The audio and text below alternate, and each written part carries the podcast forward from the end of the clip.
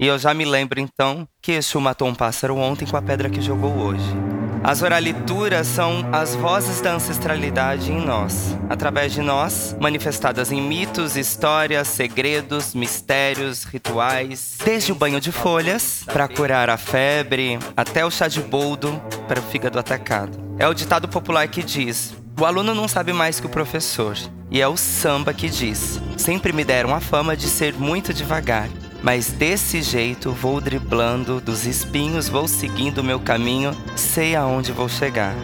A nossa ancestralidade ela não se esconde nas academias ou em textos complexos de ética, moral e ontologia. A nossa ancestralidade se encontra na solidariedade comunitária, no comum, nas rodas de candomblé, de capoeira, de samba, de conversas e de rimas. Essa introdução, ela faz parte de um texto da Catiúcia. Me fez pensar muito sobre todas as formas de resgate da ancestralidade.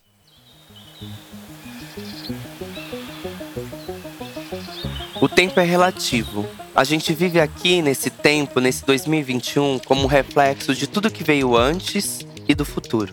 É olhando para trás que descobrimos quem somos e quem queremos ser. Matar o passado nem sempre é fácil. Como botar uma panela por cima do rato morto e nunca mais abrir, ou talvez uma metáfora como guardar algo numa portinha de armário que você evita olhar e assim pensar. Mas encarar esse passado e reconhecê-lo em sua completude, até onde der, entendendo como todo passado ensinou a cada célula do seu corpo, desse corpo que escuta agora. Você é uma extensão do ouvido dos seus ancestrais. A gente conversa com aqueles que nos antecederam, com aqueles que já morreram, como se eles estivessem aqui, porque eles são fundamentais, porque a gente não faz essa distinção entre o tempo passado, o tempo presente e o tempo futuro, porque tudo pode conviver num mesmo lugar.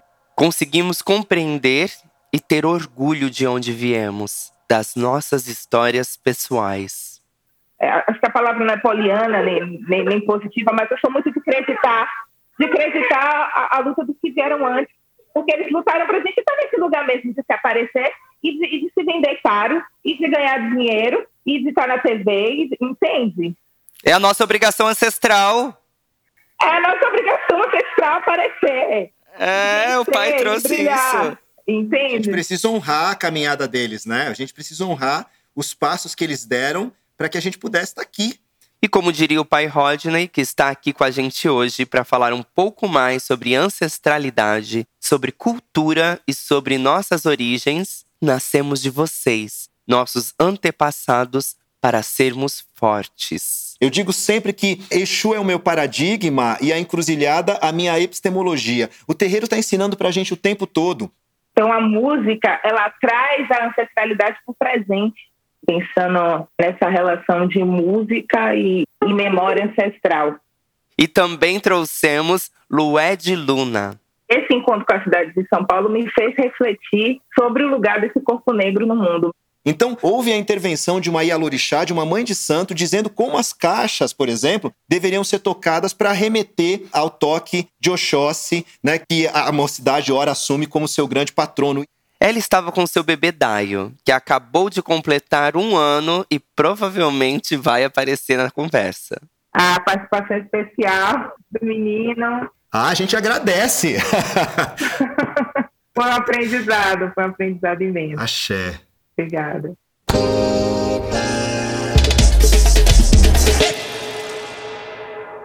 Eu acabei de fazer uma viagem há um tempinho para Viçosa, Alagoas que é a cidade onde a minha mãe nasceu.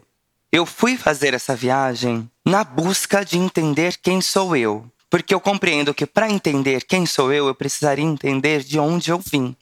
Quando a minha mãe fala sobre Viçosa, sobre as coisas que ela viveu, primeiro que eu percebo que foi uma Viçosa muito diferente da Viçosa que eu encontro. Outra coisa que eu percebo é que ela fala muito de coisas que ela não lembra, quase uma não memória. Ela parte de um lugar da miséria, ela parte de um lugar do esquecimento. O que ela lembra é da partida de Vitória, é da busca de vir para São Paulo na possibilidade da família ter mais oportunidades. Quando eu chego em Viçosa, eu descubro que Viçosa tem um histórico quilombola muito forte. Ainda hoje existem duas comunidades quilombolas em Viçosa e contam-se relatos da população indígena que lá vivia e que foi dizimada por uma expedição holandesa. Dessa catequização em Viçosa. E conta-se que foi onde Zumbi dos Palmares passou os últimos anos de sua vida e que na cachoeira Dois Irmãos foi onde ele foi morto. E eu fiquei pensando muito nesse lugar, principalmente por aquilo que eu não encontro. Porque a minha mãe, ela sempre me contava, ah, mas todo mundo já morreu. E quando eu chego nessa cidade, eu percebo o histórico de morte, toda essa história de violência, todas essas narrativas violentas, eu fico pensando no que me traz aqui hoje. Eu entendo de onde eu vim mas ainda assim eu percebo esse histórico de violência. E isso tudo, quem me proporcionou também foi a minha música. A minha música que criou essas pontes para que eu pudesse estar lá, para que eu pudesse de alguma forma buscar esse resgate.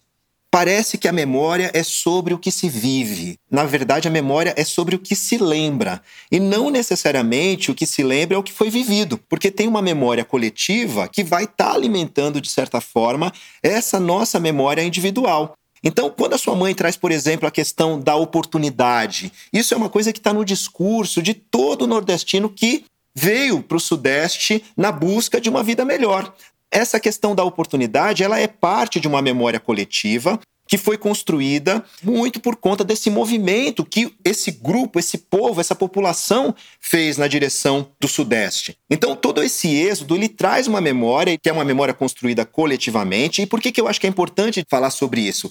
Tempo, ancestralidade e memória são conceitos imbricados. Né? A ancestralidade é sobre esse tempo vivido. Mas não necessariamente esse vivido significa, na construção da memória, aquilo que de fato nós vivemos, né? Porque o que se vive é também o que se vive no imaginário. Então, todas essas questões do imaginário que o mito traz para nós, os itãs, para nós que somos de candomblé, os itãs trazem para nós de maneira muito viva e muito presente ainda hoje, como modelos e como possibilidades para as nossas vidas, como saídas para os nossos desafios, tudo isso, de certa forma, faz com que os tempos, os vários tempos, possam dialogar. Então, a gente não tem essa linha cronológica dividindo o ontem, o hoje e o amanhã. Assim como os itãs, a gente vai para o passado, vem para o presente e já projeta o futuro. Então ela falava do que ela lembrava. E não foi necessariamente o que você encontrou, porque você vai construir outras memórias, mas você tá lá com um referencial que é a memória que ela te transmitiu. E lembre-se que nós reconstruímos todas as nossas tradições, todo o nosso ethos a partir dessa memória coletiva. Porque quando os nossos chegaram no novo mundo, na condição de escravizados, eles trouxeram a memória coletiva. E por isso nós não morremos. Nós não morremos porque nós temos memória. E justamente porque nós temos memória que nós conseguimos também preservar a nossa ancestralidade. Então a memória ela é fundamental na preservação e na vida da ancestralidade, porque os nossos ancestrais são vivos. A gente conversa com aqueles que nos antecederam, com aqueles que já morreram, como se eles estivessem aqui, porque eles são fundamentais, porque a gente não faz essa distinção entre o tempo passado, o tempo presente e o tempo futuro, porque tudo pode conviver num mesmo lugar. E o território de retorno, eu acho que a Lued é muito feliz nessa análise que ela faz, né, dessa África ancestral que ela reencontra no terreiro como um território de retorno que é construído no nosso imaginário. Então, quando a gente vai para o terreiro, a gente constrói mais do que identidade. A gente constrói resistência, e aí eu gosto sempre de já fazer esse deslocamento para o conceito de resistência, porque analisando um pouco da história que a Loedin traz para a gente, ela se reinventou nessa África dentro de uma metrópole, né? Embora ela estivesse, fosse uma pessoa que estava vindo da cidade mais negra do Brasil dentro de uma cidade é, como São Paulo, ela consegue reconstruir essa ancestralidade, retornando para esse território, que é o território do acolhimento e do fortalecimento, porque é a partir desse retorno para a ancestralidade que nós, pessoas negras, podemos nos fortalecer para os enfrentamentos que nós temos na sociedade como um todo. Então é muito importante que a gente olhe sempre para a ancestralidade como aquilo que vai nos fortalecer e que essa obrigação, como eu digo sempre, nós temos uma obrigação ancestral com a felicidade. Então, se a felicidade é uma obrigação ancestral, se essa felicidade, se essa obrigação ancestral de ser feliz foi o que permitiu aos nossos antepassados sobreviverem à escravização, é ela também que vai nos permitir enfrentar todos os desafios que o racismo ainda nos coloca. Lued, hoje você sabe qual é o seu lugar no mundo? Hoje eu sei, hoje eu sei. Essa crise identitária, ela, ela me persegue desde criança, né? É, eu ficava ouvindo as minhas amigas do colégio falando que ah, minha avó é italiana, eu vou tirar minha nacionalidade portuguesa, eu vou isso, eu vou aquilo, e eu sempre calada, né? E, e ficava muito triste com o fato de, de não saber. Mas a baianidade me contempla muito. Essa identidade, ser baiana, me, me contempla muito. Então, eu tenho isso resolvido, eu tenho isso resolvido na minha baianidade, eu tenho isso resolvido na minha identidade como profona, como candomblessista. E a música, a música me deu um, um lugar no mundo, sim, literalmente. E o seu lugar no mundo, pai? o meu lugar no mundo, é, eu penso no terreiro como um lugar onde eu gosto de estar, onde eu sou completo, e eu penso outros tantos lugares de desafio onde eu quero estar com o terreiro, porque é onde eu for, o terreiro vai comigo. Assim como a cor vai comigo. É, a gente não pode se despir da nossa cor. A gente que é preto, a gente não pode se despir da pele. É, a gente pode ter essa consciência de que onde a gente for, tudo aquilo que essa pele significa está ali presente. Então eu faço questão de ser um corpo negro revestido com todos esses signos, né? Com signos da minha ancestralidade, mas ninguém vai ter dúvida de que eu sou um macumbeiro. ninguém vai ter dúvida, porque essa identidade não se constrói a partir da origem, mas a partir de como esses, esses instrumentos são ressignificados neste corpo e o quanto eles tomam forma para se tornarem símbolos da minha resistência. E a minha questão, a minha pergunta aqui é: como vocês enxergam o papel da música no resgate e na construção dessa ancestralidade? Eu acho que a música é uma tecnologia que materializa essa memória ancestral. Quando eu penso Salvador, né, minha terra, tudo gira em torno da música. É uma cidade negra, onde 80% da população é negra, e tudo gira em torno dessa música que parte dessa memória ancestral, né? Essa transmissão que é feita de modo oral, mas também que é feita através do corpo, mas também que é feita através da escuta. Então a música, ela traz a ancestralidade para o presente, pensando nessa relação de música e, e memória ancestral. No meu caso em específico, né, pensando na minha carreira, o primeiro disco, Um Corpo no Mundo, nasceu dessa busca por essa ancestralidade, por me sentir um corpo dissituado do espaço onde eu nasci. Esse disco, Um Corpo no Mundo, ele me deu, de fato, um lugar no mundo, né? Por conta de Um Corpo no Mundo e dessa busca, desse resgate ancestral, de entender qual astro eu pertencia, a minha carreira musical me deu um lugar no mundo. Eu que me sentia tão sem lugar, né? Então, não é um lugar. E eu pergunto isso também porque eu fico pensando, pai, no papel das escolas de samba nesse resgate. Que eu sei que o senhor gosta.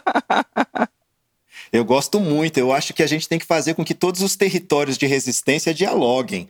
E é muito interessante, você falou de escola de samba, Aline, eu não sei se você sabe, mas a Mocidade Independente Padre Miguel, lá no Rio de Janeiro, vai levar em 2022 o enredo Oxóssi, né? Batuque para o Caçador.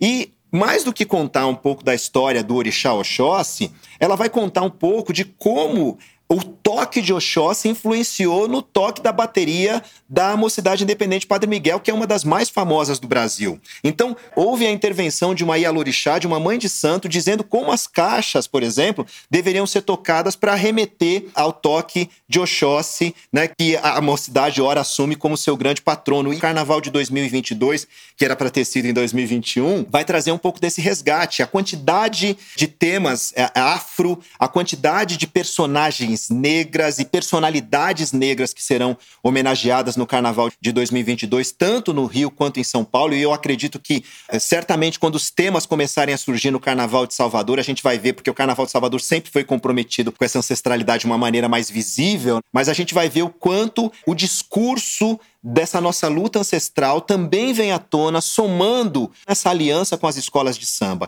Quando rememora um toque, uma cantiga de algum orixá, a gente está voltando a esse passado imemorial. O próprio xirê, né, que é feito em círculo, numa roda que gira no sentido anti-horário, que dá uma ideia de retorno a esse passado imemorial, de retorno a essa ancestralidade. E o encontro com essa ancestralidade se dá justamente no, naquele grande momento de êxtase em que o transe traz os orixás de volta para esse tempo presente. Então, eu acho que é linda a maneira como filosoficamente o candomblé se pensa. Eu digo sempre que Exu é o meu paradigma e a encruzilhada a minha epistemologia. O terreiro está ensinando para a gente o tempo todo. O terreiro ele se expande e está na gente ainda que a gente não esteja no terreiro. E aí a gente vai percebendo quanto essa memória que foi construída às vezes na nossa família e que muitas vezes nos afastou desse território, o quanto ela estava impregnada de todos os valores que fazem parte da nossa ancestralidade.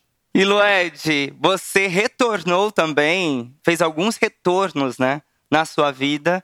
E eu penso que agora esse álbum, seu último álbum, ele também é um retorno. Sim. A África, Lin, sempre foi uma busca, né? O Corpo no Mundo foi sobre isso. Essa busca dessa África ancestral. Primeiro país que eu conheci na África, que eu pisei, foi o Quênia, Nairobi, por conta do Cap Xangue, que é meu músico guitarrista, que fez os arranjos de Um Corpo no Mundo. Já nesse segundo momento, em Bom Mesmo Estar Debaixo d'Água, eu queria encontrar a África de agora. É um disco que eu busco uma África moderna, porque eu estava nessa investigação. Um movimento, acho que mundial, né, de escuta dessa África. A África agora é um novo hype, a gente tem aí Beyoncé se conectando com os artistas de lá, enfim. E eu fui atrás dessa África de agora, né, e retorno ao Quênia, meu Wakanda Forever. Depois eu, fui para Guiné-Conakry, conheci a África do Sul, conheci outros países, mas Quênia, por ser o primeiro, tenho essa relação mais intensa, sou mais estreita com as pessoas de lá por conta do cato. Então volto para lá na busca dessa África moderna, né? Porque eu tenho muitos amigos africanos, né? E eles ficam muito impressionados como nós da diáspora, a África que veio, né, com sequestro, essa África ancestral, essa África de antes, essa África que veio. Uhum. Porque muitas ritualísticas, vestimentas, enfim, uma série de coisas que a gente incorporou, nem eles mesmos têm noção ou se utilizam ainda. Então a impressão é que parece que os negros daqui são mais africanos do que os próprios africanos, assim, porque a gente tem essa necessidade mesmo que a gente tem de se situar. Então a gente a gente tem como referência a África que veio. O próprio candomblé, né? É uma religião brasileira, nascida aqui. Exato. O Cássio é um, um músico jovem, jazzista, moderno, que dialoga com essa África, com todos esses artistas de agora. Por isso que eu escolhi ele para produzir esse meu novo disco, por isso que eu retorno ao Quênia para gravar lá, porque agora a busca é por dialogar com a África que ficou lá. Tinha um corpo no mundo, eu estava na busca dessa ancestralidade, fiz o santo, me situando nessa África que veio. Nesse segundo disco, quero dialogar com a África que ficou de hoje. Eu chorei muito, porque eu fiquei pensando quantas pessoas antes de mim, né? Quantos dos meus antepassados tentaram retornar, ou pensaram em retornar, ou sentiram saudade desse lugar. E eu, anos depois, não sei quantos anos depois, consigo realizar esse sonho que é um sonho antigo, que é um sonho ancestral, que é, antigo, é um sonho dos meus. Então, eu sempre volto para a África com, com essa sensação de que eu estou indo, mas eu não estou indo só. Estou pisando ali, eu estou fazendo retorno de muitos. E foi nessa viagem que você descobriu que você estava grávida. Eu já sabia, só que eu não tinha revelado. Entendi. Mas eu fui grávida, sim, trabalhei grávida, fiz tudo grávida. Já carregando um outro corpo também nesse mundo, em você. Porque para mim aí se materializa também essa ancestralidade no seu corpo. Você retorna e você realmente não estava só. Literalmente.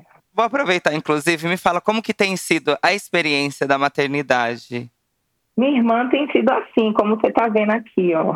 Menina chorando, menina querendo atenção, e eu querendo ser cantora, e eu querendo ser artista, mas ao mesmo tempo tendo que ser mãe. Ele tem o próprio tempo dele, as próprias demandas, mas eu também tenho as minhas. Eu estou descobrindo ainda como ser a Lued mãe, como ser a Lued Luna, cantora. É algo que eu ainda estou aprendendo a ser, né? Tem sido assim, uma grande loucura e uma grande descoberta. Mas já já a gente se alinha. A Lued Luna e a Lued Una. Exatamente. E a Lued do Daio.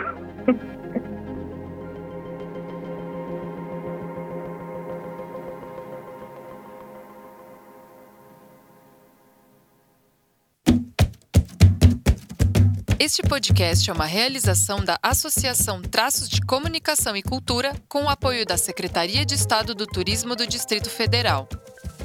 O Festival Coma acontece desde 2017, sempre no coração de Brasília, e busca consolidar em shows, festa e vivência sonhos por um mundo menos desigual. Além dos shows de grandes nomes da música contemporânea brasileira, acontece no mesmo período o Coma Conferência, um espaço para discutir o papel, impacto e o futuro da cultura na construção de novos futuros possíveis.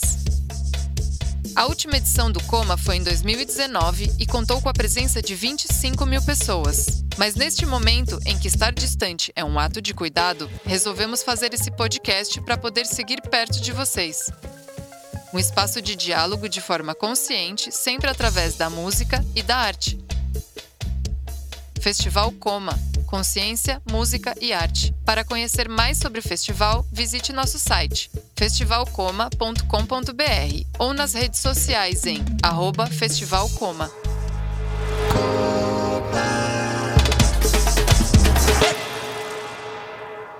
Sabe uma coisa que eu fiquei pensando?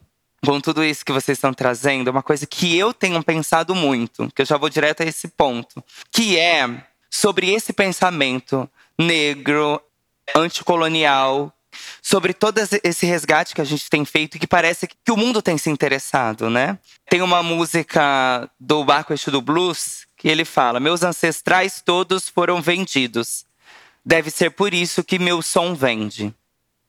Eu fico pensando quanto o nosso pensamento tem interessado a esse capitalismo. Conversei também, tive a honra e o prazer de conversar com a J. Mombassa e a Leandrinha Duarte. E a J. Mombassa, ela estabelece um campo que ela fala sobre a plantação cognitiva.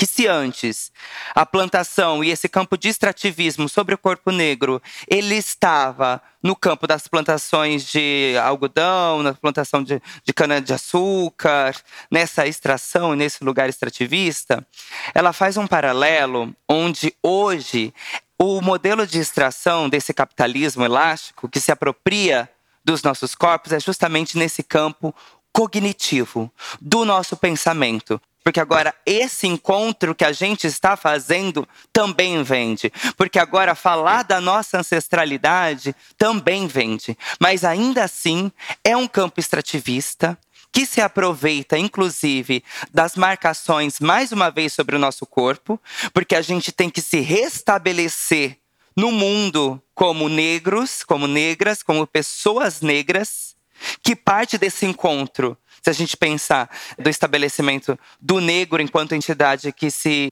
parte do encontro com o branco, né, que olha e denomina como negro, que também é um apagamento, porque daí o negro se tornam todos os povos todas as etnias, todas as mais diversas comunidades, todas as mais diversas negridades se tornam o negro. E eu tenho pensado nessa comodificação. Comodificação é um nome que se dá a esse fenômeno contemporâneo em que muitos bens, serviços, ideias e também pessoas que outrora foram considerados não comerciais, agora se transformam em mercadorias e passam a ser vendidas mais uma vez.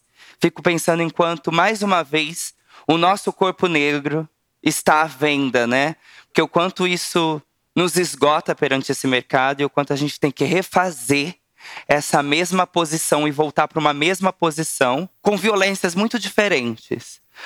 Lin, eu acho que você faz uma reflexão muito profunda. Você consegue passear por conceitos que historicamente foram colocados mas sempre de uma maneira muito escamoteada, aquelas coisas em que, que a gente sabe que existe, que estão ali, mas que ninguém para para nominar.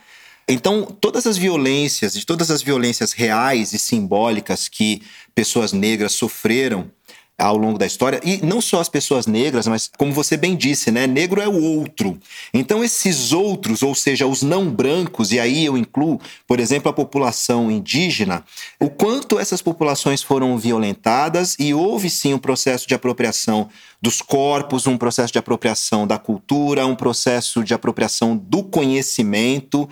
E eu acho que é importante que a gente reconheça que há um interesse, que esse interesse é um interesse visivelmente capitalista, é, mas até que ponto esse interesse está nos incluindo enquanto agentes de transformação? Eu acho que essa é a grande questão. Se o nosso produto ou aquilo que a gente produz enquanto bem, enquanto bem de consumo, pode render, para quem que ele está rendendo? E aí esse é o questionamento, por exemplo, que eu faço no livro Apropriação Cultural. Você tem produções negras, mas até que ponto essas produções negras, quando são tiradas desses territórios, elas retornam de alguma forma para esses territórios? E aí, se não há retorno. Na troca, né?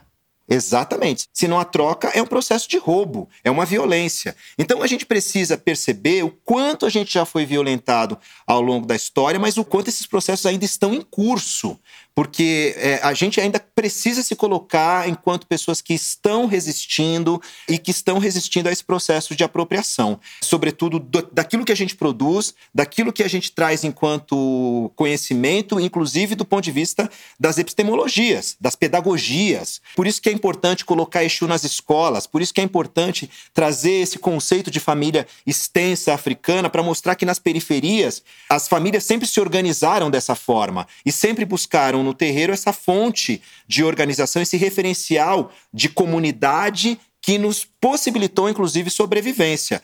O Edson Carneiro sempre dizia né, que ele não sabe onde estariam os negros se não fosse o candomblé. Porque o candomblé devolveu a possibilidade de recriar a família nesse processo de esfacelamento que a escravidão promoveu. Então é muito importante que hoje nós nos reconheçamos enquanto uma classe e enquanto um movimento classe do ponto de vista das lutas é, históricas, né, sobretudo no processo do capitalismo, mas enquanto um movimento dentro desse processo cultural em que nós sempre fomos apagados e que agora temos a possibilidade de tomar o protagonismo, mas ainda assim a gente sabe o quanto os nossos temas são tomados e o quanto eles ainda acabam protagonizando lutas e movimentos que são nossos. Exatamente.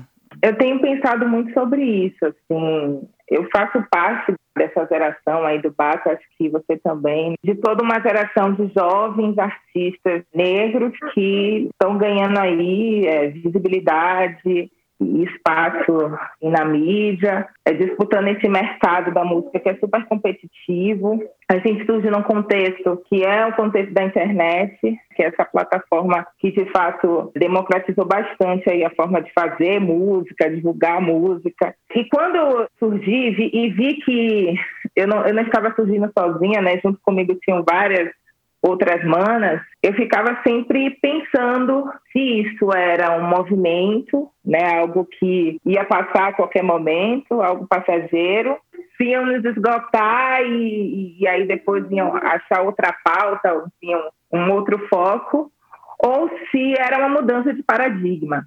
Lin, eu não, eu não sei responder ainda essa pergunta. Eu acho que o que estava dado para os artistas negros acho que a palavra não é poliana nem, nem, nem, positiva, mas eu sou muito de acreditar, de acreditar a, a luta dos que vieram antes, porque eles lutaram para a gente estar nesse lugar mesmo de se aparecer e de, e de, se vender caro e de ganhar dinheiro e de estar na TV, entende? É a nossa obrigação ancestral. É a nossa obrigação ancestral aparecer. É, o pai trouxe brilhar. isso. Entende? A gente precisa honrar a caminhada deles, né? A gente precisa honrar os passos que eles deram para que a gente pudesse estar aqui. Nossa luta é continuidade, ela não acaba em nós. É, a gente prepara um caminho mais suave para a geração que vai nos suceder. Claro, eles vão ter os seus próprios desafios, desafios que talvez sejam tão difíceis quanto esses que nós enfrentamos, é, mas acredito que eles vão estar mas se forem outros, já tá ótimo. Já tá ótimo. E, e acredito que eles vão estar tá mais instrumentalizados, mais fortalecidos, né? Já vão nascer dentro da, da, sua ancestralidade, assumindo isso como seu lugar e não tendo que fazer esse resgate, como muitas vezes nós tivemos que fazer. já é uma geração que leva uma vantagem nesse sentido, sobretudo porque esse movimento que esses artistas estão protagonizando nos lança num, num lugar que talvez nós não tenhamos conhecido antes com a potência que a gente conhece agora. Sim, com certeza.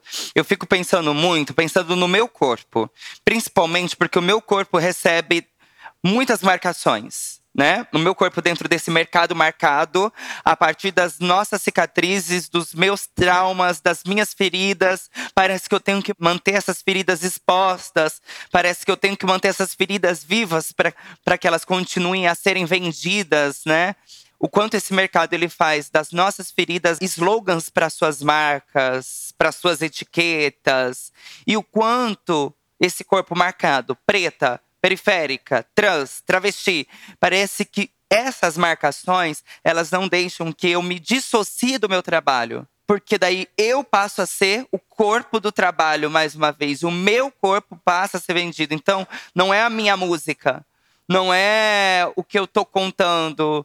Mais uma vez, sou eu. Eu tenho que estar em exposição. E daí a gente passa por uma hipervisibilização, hipermarcações que nos esgotam e que nos adoecem.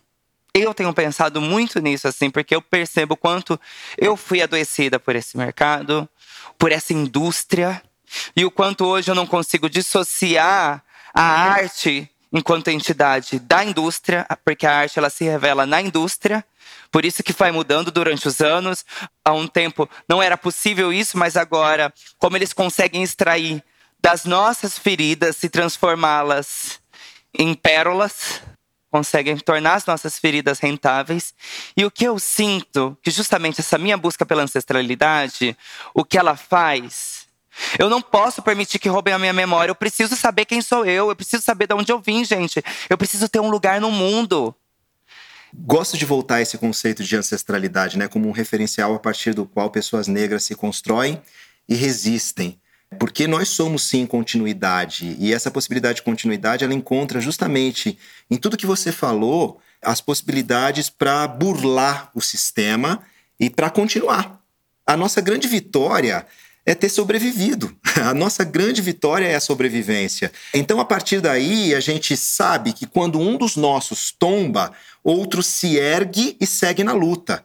E é por isso que essa existência ancestral nos permite viver além da morte.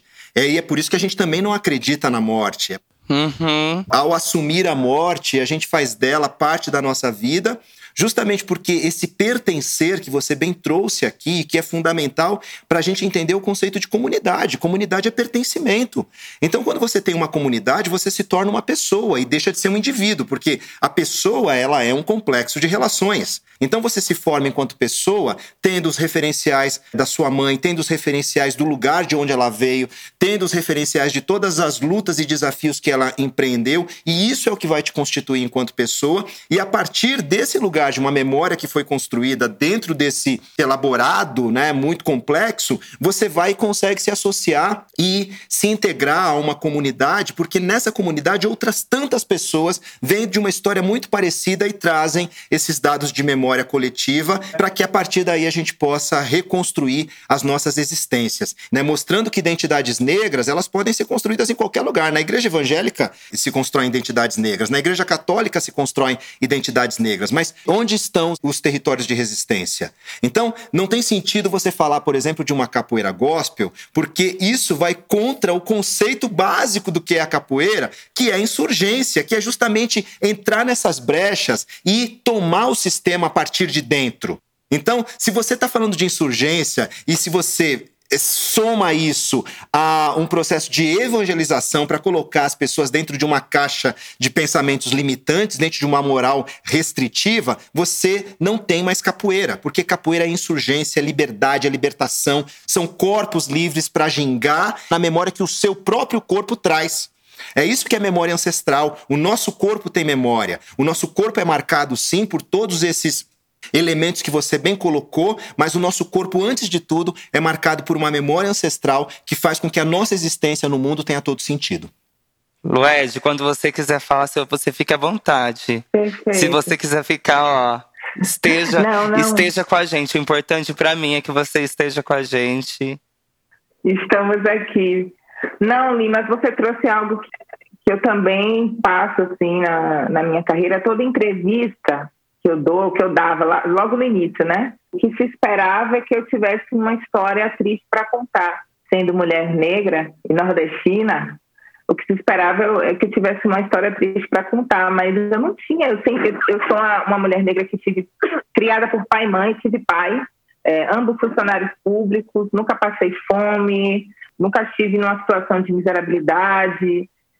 E eu não tinha história triste para contar, assim. É, é lógico que é, a experiência do racismo, a experiência, né, a todo e qualquer corpo negro, mas não é só isso, a gente não é só isso. Então me incomodava muito as entrevistas que eu, que eu dava no início da minha carreira, e até há pouco tempo, essa necessidade deles quererem vender essa nossa dor, né? E, e eu fazia questão de dizer que a minha trajetória, apesar de ser atravessada pelo racismo, estava para além do racismo. Por isso que nesse novo disco que eu estou falando de amor, eu faço questão de trazer outras mulheres negras e outras perspectivas sobre esse tema, porque sempre se espera amor tem que rimar com dor, ou, ou amor, a afetividade de mulher negra está ligada à solidão da mulher negra, e não é só isso, tem gozo, tem desejo, né? Esse desejo ele é plural, é homem, é mulher, é romance, e também solidão, e também dor, tem tudo.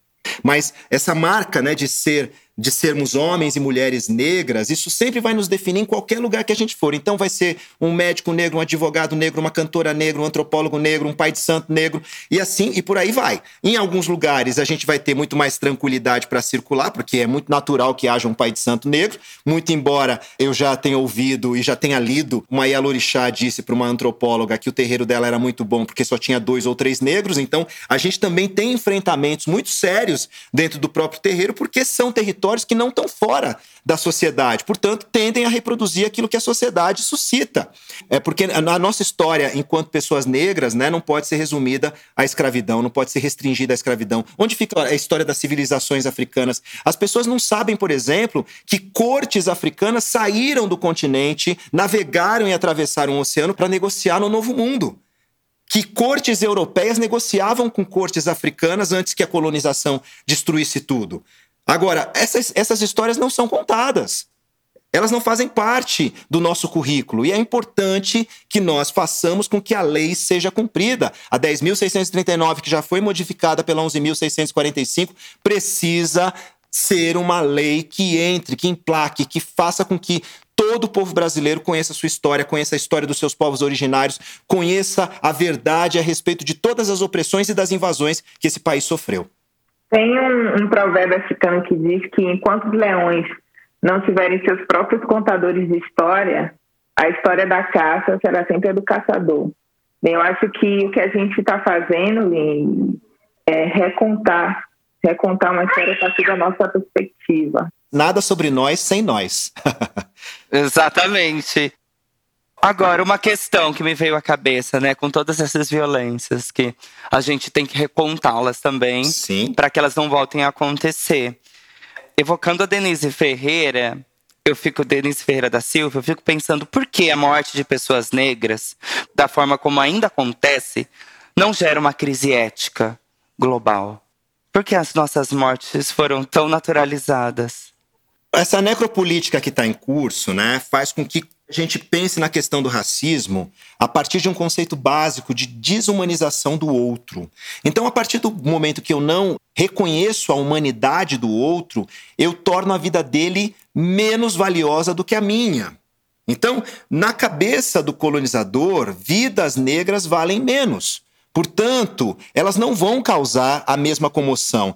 Eu acho que foi a Lued que trouxe esse conceito do não lugar, que é muito interessante a gente pensar no conceito do não lugar, mas também para trazer o conceito de lugar social e pensar no lugar social que as pessoas negras ocupam. E há uma naturalização da violência contra pessoas negras, porque a nossa maneira de construir essa sociedade, ela veio no bojo da escravidão né, em que corpos negros eram os corpos que eram castigados, dilacerados e mortos. E que ainda hoje, por exemplo, quando eu levo essas questões para dentro do universo acadêmico e me submeto dentro daquele espaço que é narcísico e que é branco a uma inquisição, né? Porque afinal de contas, quando eles não reconhecem a maneira como eu construo o meu raciocínio, eles estão dizendo que aquilo que eu produzo enquanto saber é menos valioso do que aquilo que uma pessoa branca produz enquanto saber. Então não é só falar de genocídio, mas é falar também das extensões, dos desdobramentos desse genocídio. O epistemicídio é um deles. O Brasil é nosso trauma, né?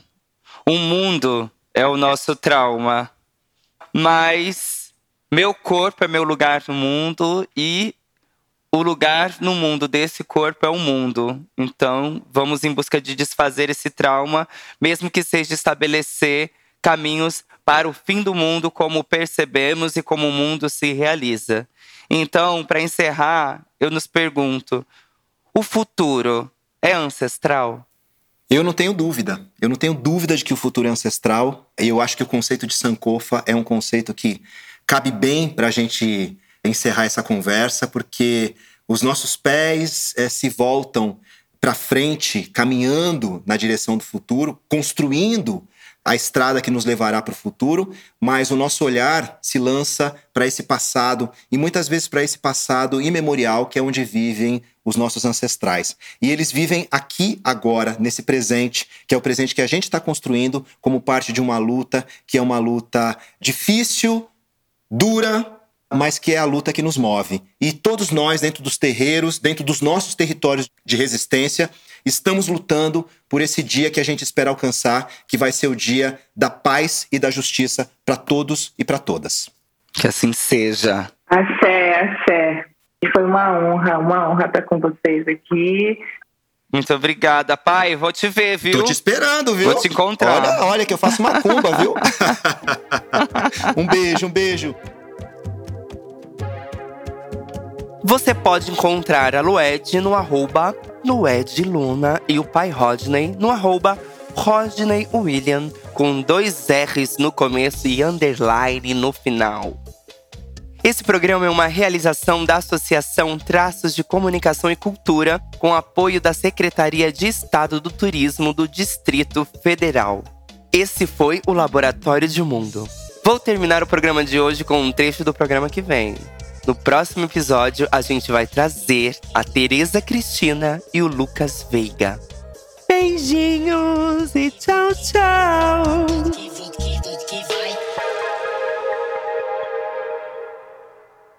A gente está num momento tão ímpar, eu acho, sabe? O Brasil nunca passou pelo que está passando. O mundo nunca encarou essa pandemia desse porte, até porque quando teve a febre espanhola, né, e a peste, tinha menos gente no mundo, e aí o mundo está tentando entender e tentando se adaptar a essa nova realidade, mas a realidade do Brasil é uma realidade que é 50 degraus abaixo do mundo. Então, acho que nós brasileiros, a gente está com uma, com uma tarefa de conseguir equilibrar a nossa saúde mental. É assim que eu estou encarando 2021.